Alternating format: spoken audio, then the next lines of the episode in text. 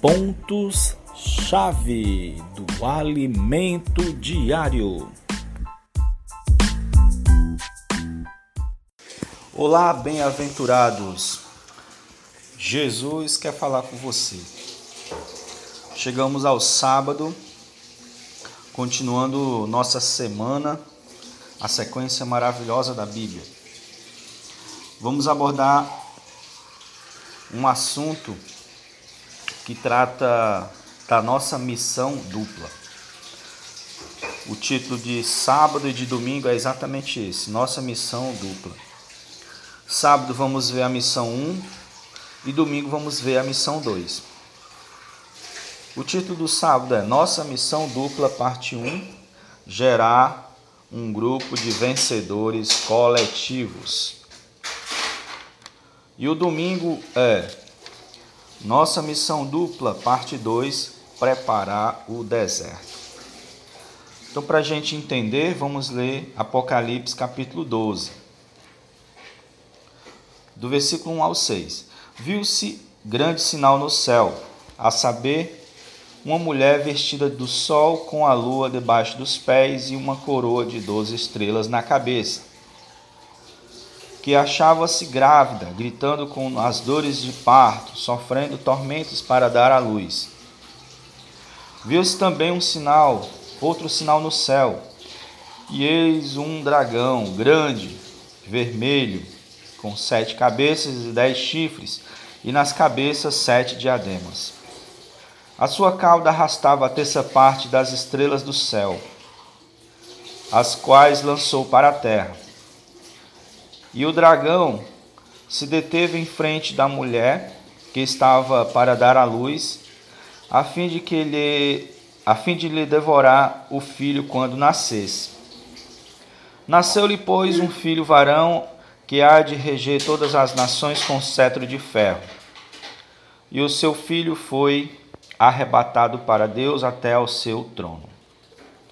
A mulher, porém, fugiu para o deserto onde lhe havia Deus preparado lugar para que nele se sustentarem, é, para que nele a sustentem durante 1260 dias.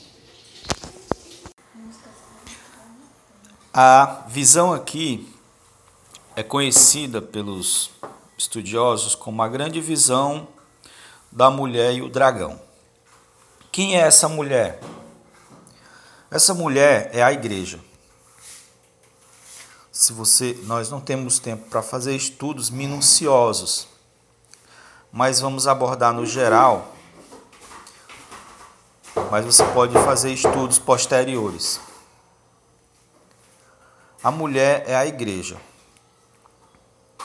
Lembra que no episódio anterior falei sobre a característica do filho herdeiro, ele sofre né, pela vontade de Deus, pela vontade do Pai. Então, em sua totalidade, a igreja ela está sofrendo como dores de parto para gerar o filho varão, para dar a luz ao filho varão.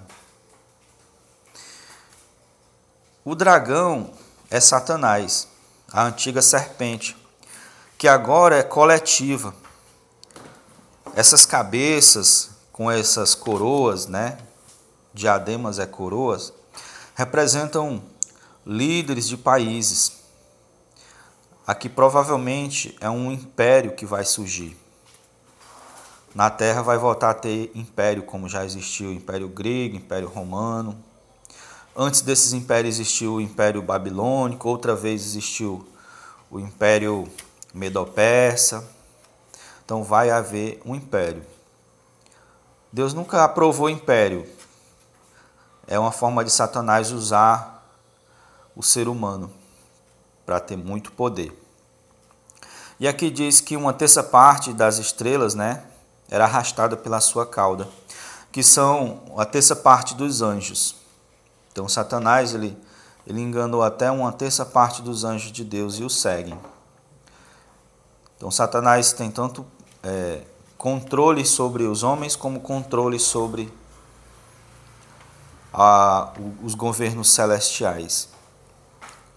Agora, uma coisa Satanás tem medo.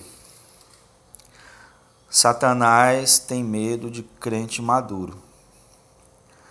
Satanás, ele está fazendo o possível para que não exista crentes maduros. Na história do Antigo Testamento, os varões de 20 anos para cima já estavam habilitados para servir a nação como guerreiros. Então eles iam enquanto as mulheres e as crianças ficavam em casa. Então Satanás quer impedir a formação de crentes maduros, para impedir a formação dos guerreiros de Deus, porque quando isso acontecer será o fim dele.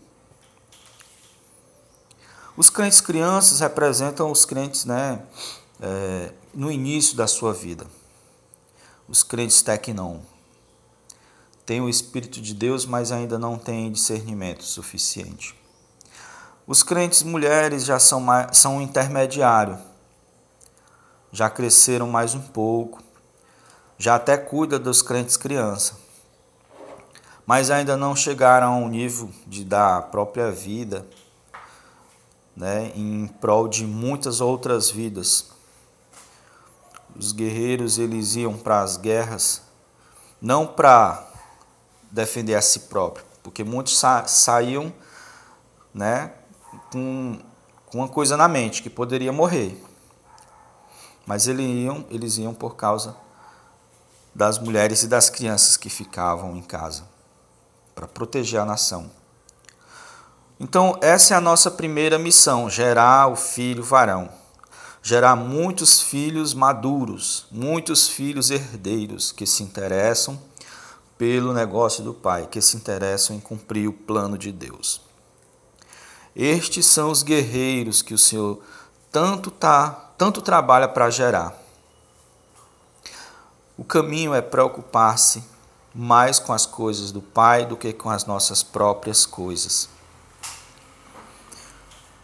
O caminho é, é se entregar ao Senhor e buscar ao máximo aproveitar a vida que o Senhor tem nos dado gratuitamente. Tudo que promove o nosso crescimento de vida nós devemos aproveitar. O versículo 5 fala do tão aguardado arrebatamento, tão comentado. Um dia toda a terra vai mudar. Os reinos dos homens não vão mais existir e somente o reino de Deus. E Jesus vai ser o Rei Supremo governando através do seu corpo. Os filhos maduros, os filhos herdeiros. Esses serão seus servos, mas estes serão senhores da terra. Seres humanos em um nível de aperfeiçoamento altíssimo. Isso porque se tornaram totalmente um com Deus. Então, o que trata o versículo 6? Vamos ver isso no próximo episódio.